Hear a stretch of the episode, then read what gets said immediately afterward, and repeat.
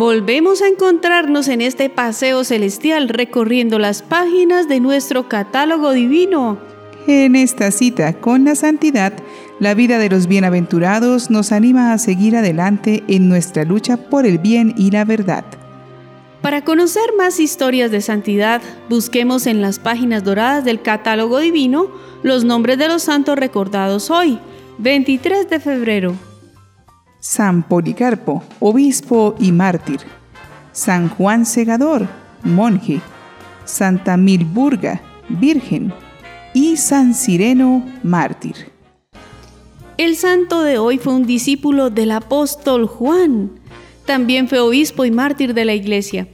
Por haber recibido directamente su conocimiento de los apóstoles, es considerado uno de los tres padres apostólicos principales, junto a San Clemente de Roma y San Ignacio de Antioquía. Él es San Policarpo de Esmirna. Policarpo vivió en la antigua Esmirna, ciudad griega, que competía con las vecinas Éfeso y Pérgamo por ser la más grande de la provincia de Asia.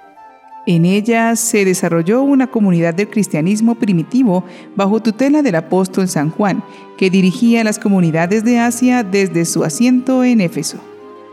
El Apocalipsis menciona a Esmirna como la segunda entre las siete iglesias de Asia, detrás precisamente de Éfeso. Sobre la predicación de Policarpo se expresa su discípulo Irineo. Recuerdo el lugar donde el bienaventurado Policarpo se sentaba para dirigir su palabra, cómo entraba en materia y cómo terminaba sus instrucciones, su género de vida, la forma de su cuerpo, las pláticas que dirigía a la muchedumbre, cómo contaba su trato con Juan y con los demás que habían visto al Señor, y cómo recordaba las palabras de ellos, y qué era lo que había oído de ellos acerca del Señor, ya sobre sus milagros, ya sobre su doctrina todo lo cual como quien lo había recibido de los que fueron testigos oculares de la vida del Verbo. Policarpo lo relataba de acuerdo con las escrituras.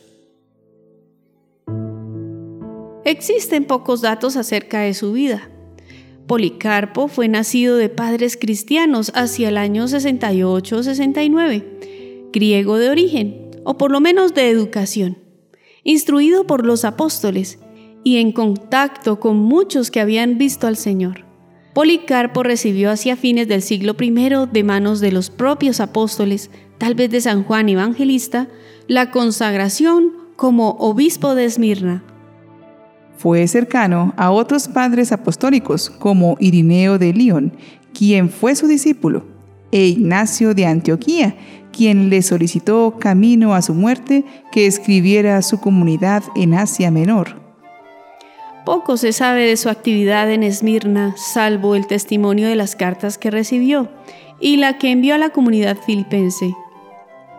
De varias que compuso, esta es la única obra que sobrevive hasta la actualidad, la epístola de Policarpo a los filipenses, un mosaico de referencias a las escrituras griegas.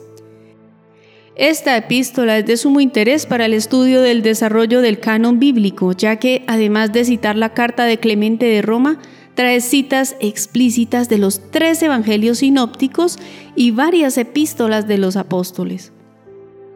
Hacia el año 154, Policarpo viajó a Roma para discutir con el Papa Aniceto acerca del método para determinar en qué día celebrar la Pascua de Resurrección. La tradición joánica de Esmirna seguía el calendario hebreo. Se celebraba estrictamente el día 14 del mes de Nisan, cuarto de Simanismo. Sin embargo, en Roma se celebraba un domingo cercano a esa fecha, también según una tradición muy arraigada. Los dos obispos no lograron llegar a un acuerdo definitivo, pero se mantuvieron en buenos términos. Durante la estancia en Roma, reporta Jerónimo que el líder heterodoxo Marción pidió a Policarpo que diera aval de sus doctrinas, lo cual fue rechazado. También cuenta la tradición que habiéndose encontrado San Policarpo con Marción en las calles de Roma, el hereje le increpó al ver que no parecía advertirle. ¿Qué?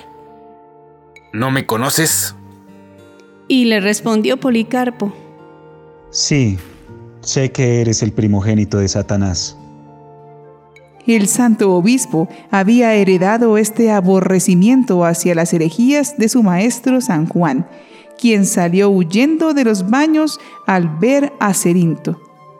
Ellos comprendían el gran daño que hace la herejía. San Policarpo besó las cadenas de San Ignacio cuando éste pasó por Esmirna camino del martirio. E Ignacio, a su vez, le recomendó que velara por su lejana iglesia de Antioquía y le pidió que escribiera en su nombre a las iglesias de Asia, a las que él no había podido escribir. San Policarpo escribió poco después a los filipenses la carta que ya se ha mencionado y que se conserva todavía, y que alaban mucho San Irineo, San Jerónimo, Eusebio y otros más. Dicha carta, que en tiempos de San Jerónimo se leía públicamente en las iglesias, merece toda admiración por la excelencia de sus consejos y la claridad de su estilo. Vuelto a su patria y habiendo estallado la persecución, según refiere el llamado Martirium Policarpi, se dejó convencer para que se refugiara en una casa de campo cerca de la ciudad. Pero la traición de un criado hizo que cayera en manos del procónsul romano Estacio Cuadrato.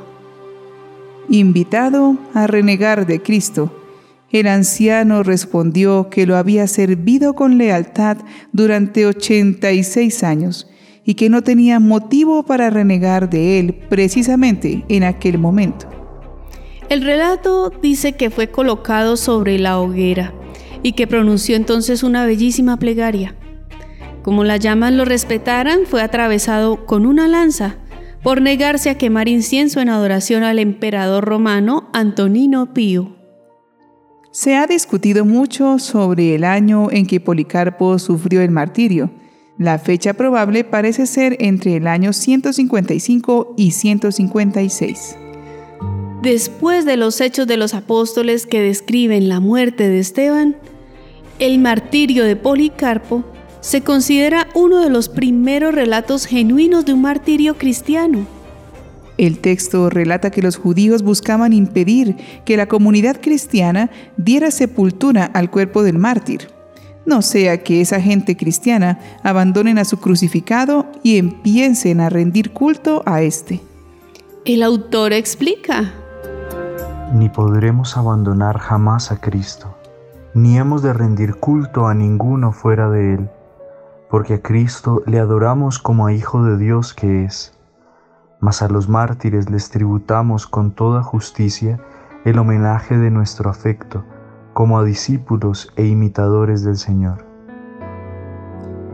Finalmente, los cristianos de Esmirna recogieron los huesos del mártir como reliquias para celebrar su martirio como un natalicio nos concederá el Señor celebrar el natalicio del martirio de Policarpo, para memoria de los que acaban ya su combate y ejercicio, y preparación de los que tienen aún que combatir. Oremos con esa preciosa oración que levó San Policarpo antes de su martirio. Señor Dios Todopoderoso, Padre nuestro amado y bendito Jesucristo, Hijo tuyo, por quien te hemos conocido, Dios de los ángeles, de los arcángeles, de toda criatura y de todos los justos que viven en tu presencia. Te bendigo porque en este día y en esta hora me has concedido ser contado entre el número de tus mártires, participar del cáliz de Cristo y por el Espíritu Santo ser destinado a la resurrección de la vida eterna en la incorruptibilidad del alma y del cuerpo. Ojalá que sea yo también contado entre el número de tus santos, como un sacrificio enjundioso y agradable, tal como lo dispusiste de antemano, me lo diste a conocer y ahora lo cumples, oh Dios veraz e ignorante de la mentira. Por esto te alabo, te bendigo y te glorifico en todas las cosas por medio de tu Hijo amado Jesucristo, eterno, celestial, pontífice. Por él, a ti en unión con el mismo y el Espíritu Santo, sea la gloria ahora y en el futuro por los siglos de los siglos. Amén. Es muy importante estar dispuestos a escuchar y recibir la enseñanza de nuestros mayores, su historia, sus ejemplos, su fe. Nuestra fe se ha transmitido de generación en generación, de persona a persona. Pero no son tradiciones vacías, son experiencias de Dios que nos disponen para tener nuestra propia experiencia y así enriquecer la santidad de la iglesia. Pidamos a este santo que nos ayude a conservar la enseñanza de la fe que hemos recibido con toda fidelidad. San Policarpo, ruega por nosotros.